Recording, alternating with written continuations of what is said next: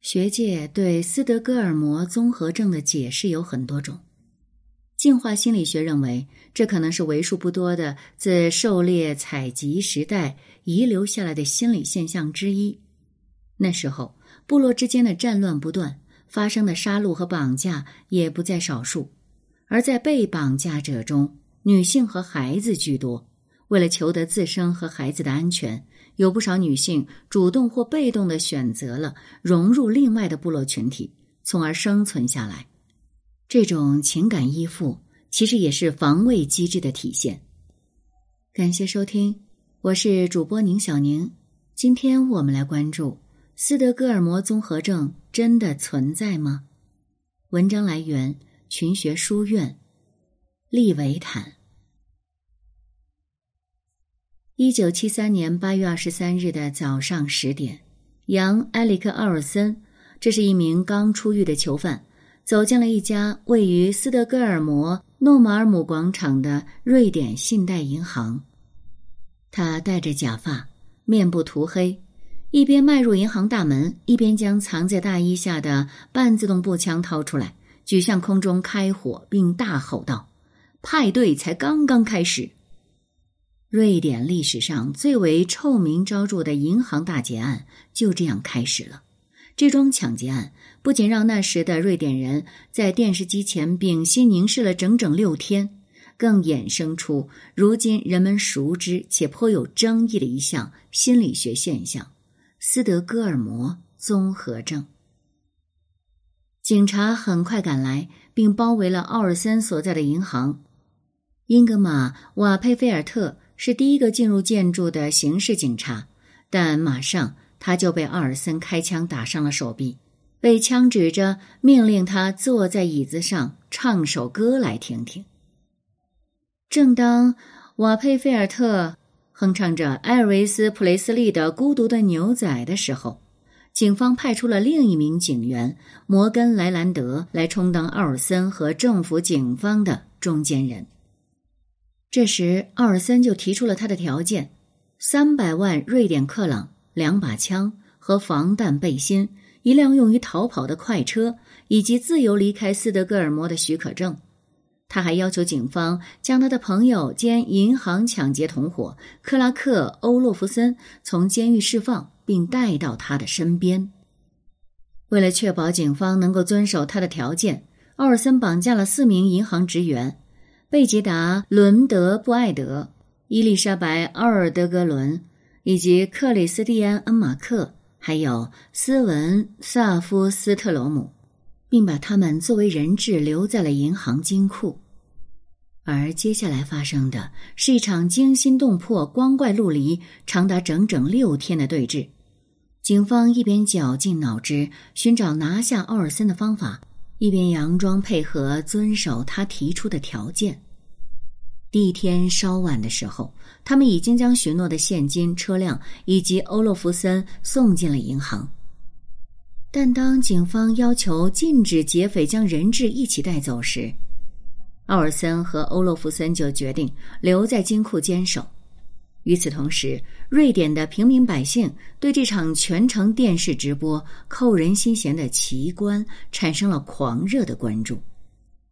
警方不断的接到来自热心民众提供的各种天马行空的营救计划，比如邀请救世军合唱团到银行门口唱宗教歌曲、发射网球铺满金库，以使劫匪动弹不得；还有人建议放一窝蜜蜂进银行等等。在对峙的第三天，警方设法在金库的上方钻出了一个孔，借此拍摄到了在金库中劫匪和人质的照片。但是这个举动呢，很快就遭到了反击。一名警察随后被欧洛夫森从孔洞射伤了。八月二十八日晚，僵持了六天的人质危机终于落下帷幕。警方将催泪弹投射进了金库，最终迫使劫匪投降。但紧接着，奇怪的事情发生了。当警方通知人质先走出金库时，竟然遭到他们的拒绝。克里斯蒂安·恩马克大喊道：“不，杨和克拉克先走。我们一旦走出金库，你们就会射杀他们的。”在踏出金库后的第一时间，劫匪和人质竟然相互拥抱在了一起，他们握手并吻别。而当警察将奥尔森和欧洛夫森架走的时候，恩马克还恳求道：“请不要伤害他们，他们并没有伤害我们。”而接下来的几天里，越发明显的是，人质和罪犯之间似乎形成了某种亲密的感情纽带。尽管奥尔森和欧洛夫森多次向警方威胁要杀死人质，他们对待人质的方式却出奇的仁慈。在克里斯蒂安·恩马克因为寒冷而瑟瑟发抖的时候，是奥尔森给他披上了大衣，抚慰并询问他是不是做噩梦了，还给了他一颗子弹当护身符。而当人质当中伊丽莎白·奥尔德格伦的幽闭恐惧症发作时，奥尔森甚至允许他拴着三十英尺长的绳子在银行大厅内四处走动。奥尔森的这些善举拉近了人质与罪犯之间的关系。不到一天，大家都向对方直呼其名了。当时的人质之一斯文·萨夫斯特罗姆在后来回忆道。当他厚待我们的时候，在我们眼里，他就是灾难来临时的上帝。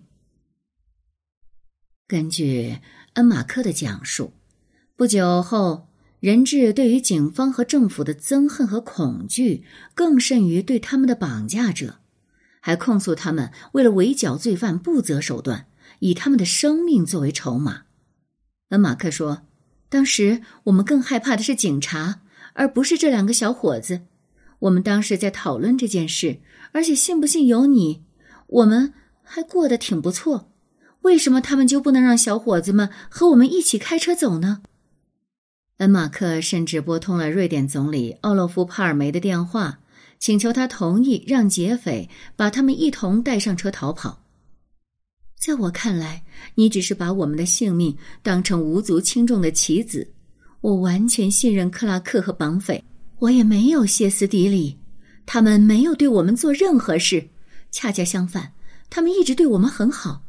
但是你知道吗，奥洛夫，我真正害怕的是警察的贸然进攻会把我们害死。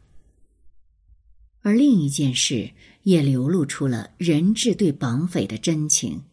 当奥尔森威胁要射击斯文·萨夫斯特罗姆的腿部来威慑警察的时候。恩马克居然催促他的同事接下这一枪。当地政府早先就已经察觉到了一些蹊跷。当警方派出的专员在对方允许下进入金库检查人质的健康状况时，发现他们只是对他抱有戒心，对劫匪反而更加的放松亲近。位于金库天花板的麦克风也记录了人质与绑匪聊天打趣的笑声。是的，也正是这一点让警方深信，使用催泪弹后，劫匪并不会像他们声称的那样伤害人质。这个结案落下尾声后，在危机时给警方提供过帮助的犯罪心理医生尼尔斯·贝杰罗对人质进行了采访。即使在许多年后，好几位曾经的人质仍然会去监狱拜访他们的绑架者。贝杰罗由此自创了一个术语“诺尔马姆综合症”来形容这个明显矛盾的现象，而这个词语在不久后被世界熟知，就变成了家喻户晓的斯德哥尔摩综合症。虽然这个词语的发明是在一九七三年，但是直到三年后才广为流传。一九七四年的二月四日，派翠西亚·赫斯特。是赫斯特国际集团老板的十九岁的千金，在伯克利的公寓内被共生解放军给绑架了。共生解放军，简称是 S.L.A，这是一支诞生于美国的左翼城市游击队。在这场赎金谈判破裂之后，S.L.A 就把赫斯特给捆绑了，并盖上眼罩，锁在衣柜中好几个月。在生不如死的折磨的同时，还逼迫他记忆左翼书籍的内容。赫斯特事后的供词说道：“唐纳德·德弗里茨告诉我，战争委员会已经决定或正在考虑是将我处决呢，还是让我成为他们当中的一员。我最好开始思考后者发生的可能性。我不得不将我的思想和他们的合并在一起。四月十五日，绑架发生的两个月后，赫斯特在旧金山日落区的西伯尼亚银行突然出现，并参与了一场武装抢劫。同时，他称自己为塔尼亚。在接下来的一年半中，赫斯特参与了几项 SLA 的行动，其中包括另一起银行抢劫以及对两名警员的谋杀未遂。直到一九七五年九月十八日被逮捕，才落下尾声。而在记录档案时，赫斯特把自己的职业称为“城市游击队”。针对赫斯特的审判于一九七六年一月十五日开始，从此这就成为了刑事责任的一桩里程碑式案件。他的律师李贝利辩护道：“赫斯特被 SLA 洗脑。”并遭受着斯德哥尔摩综合症的影响，这个新发明的词语就第一次被带入了大众的视野。根据美国刑法，在缺少精神疾病诊断证据的情况下，个体对任何未胁迫下做出的犯罪行为要负全部责任。西伯尼亚银行劫案的监控片段显示，赫斯特没有任何做出违背自己意愿行为的迹象。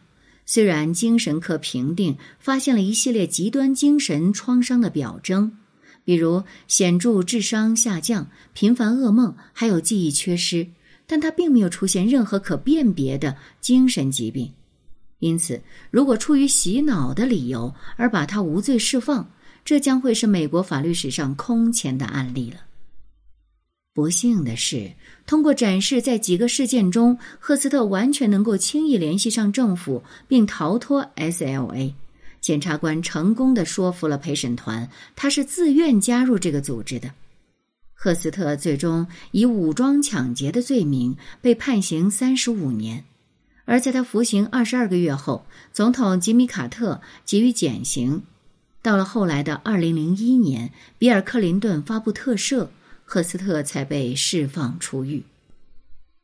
另一个有关斯德哥尔摩综合症的著名案例，娜塔莎·坎普西，她是一个来自奥地利的女孩。一九九八年，年仅十岁的她被沃夫冈·普里克洛普尔绑架，被关在地窖里长达八年。坎普西逃跑的那天，明知会被警察追查的普里克洛普尔跳进了疾驰的火车面前自杀。而当坎普西被告知他的绑架者已经死亡后，据说他竟然伤痛欲绝的流下了眼泪。后来还为这绑架者点上了一根蜡烛，表示悼念。根据曾经在上世纪七十年代帮助联邦调查局和苏格兰场鉴定这个现象的精神科医生弗兰克·奥赫伯格所述。斯德哥尔摩综合症的发生可以看作是一种应对策略，以帮助被绑架者在高压的环境中适应。人们首先会突然遇上某种出乎意料的可怕事情，他们确信死亡将会降临到他们的头上，然后他们会经历某种质化的过程，就是在所处的地方，他像是回到了孩童时期，没有允许就不能吃饭、说话，甚至上厕所。于是，微小的善举也会迅速发展成给予生命的本能感激。人质对绑架者会产生一种本能、原始而又十分强烈的积极情感。他们否认这个就是将自己置于如此境地的人，在他们眼中，绑架者就是让他们活下来的人。而这个过程与在朝鲜战争中据传是由朝鲜对美国战俘使用的洗脑方法是有相似之处的。根据幸存者的证词，囚犯一开始会被折磨、剥夺睡眠和食物，以摧毁他们的意志。之后，他们会被强迫完成一些小任务，像是送信或运送食物，从而在俘虏和俘获者之间建立起信任关系。他们的任务慢慢变得与自己原本的世界观相悖，例如书写或广播反美言论。直到囚犯开始与俘获者的动机产生了共鸣。正如派翠西亚·赫斯特事件当中发生的，囚犯为了生存，已经适应了他人的思考方式。然而，尽管这个名词在流行文化中随处可见，真正的斯德哥尔摩综合症事件却十分稀少，并且许多精神科医生并不接受这个现象的存在。在纽约警察局从事人质谈判三十五年的休·麦高恩，他是这样说的：“我不太认为这个现象是存在的。有时在心理学领域。”人们会寻找根本不存在的理由和影响，斯德哥尔摩就是个特别的例子。它所发生的时间恰好是在我们开始看到更多人质事件的时期。或许人们只是不想拿走那个我们可能再次见到的东西吧。斯德哥尔摩综合症的确不是一项正式的精神诊断，而且也并没有出现在美国诊断与统计手册中。疾病和有关健康问题的国际统计分类或者其他常用的诊断教材中也没有出现。根据牛津大学的心理学家詹妮弗·怀尔德讲述的，我们口中经常说的斯德哥尔摩综合症，实际上可能是其他更为常见的心理学现象的混合。这些心理学现象通常在极端情景下出现。他说，一个典型的例子。就是家庭暴力。当某个人，通常是女性，产生了对伴侣的依赖时，他或许会感到同情，而不是愤怒。虐待儿童是另一个例子。当家长情感或者是肢体上虐待他们的孩子，而孩子仍然倾向于包庇自己的父母，对此闭口不言，或者用谎言来相瞒。其他人则认为。斯德哥尔摩综合症的概念本身就是性别歧视。鉴于几乎所有已经报道的受害者都是女性，他们认为这个标签在暗示着女性没有男性那么坚强。与绑架犯共情，这是一种天生软弱的表现。但美国记者丹尼尔·朗为《纽约客》对诺马尔姆抢劫案参与者的采访却表明。这个观点就忽略了人质绑匪关系的一个极为重要的维度。他说：“我发现我所采访的精神病医生都忽略了一件事：受害者或许正如医生宣称的那样，与侵犯者达成了共识，但事情并不只是单向的。”奥尔森说的很刺耳：“这完全是人质的错，他们做到了我让他们做的所有事情。如果他们没有。”我现在或许就不在这里了。为什么没有一个人攻击我？他们让我们难以痛下杀手，他们让我们继续日复一日在一块生活，像山羊一样活在粪堆里。在那时，除去了解对方，我别无选择。是的，许多幸存者也拒绝了这个标签，其中就包括了娜塔莎·坎普西。他在一场二零一零年的访谈当中这样说道。我发现与绑架你的人产生共鸣是十分自然的，尤其当你在那个人身上投入了大量时间的情况下，这关乎同理心和交流。在犯罪的框架中寻找常态，并不算是什么综合症，这是如何生存的策略。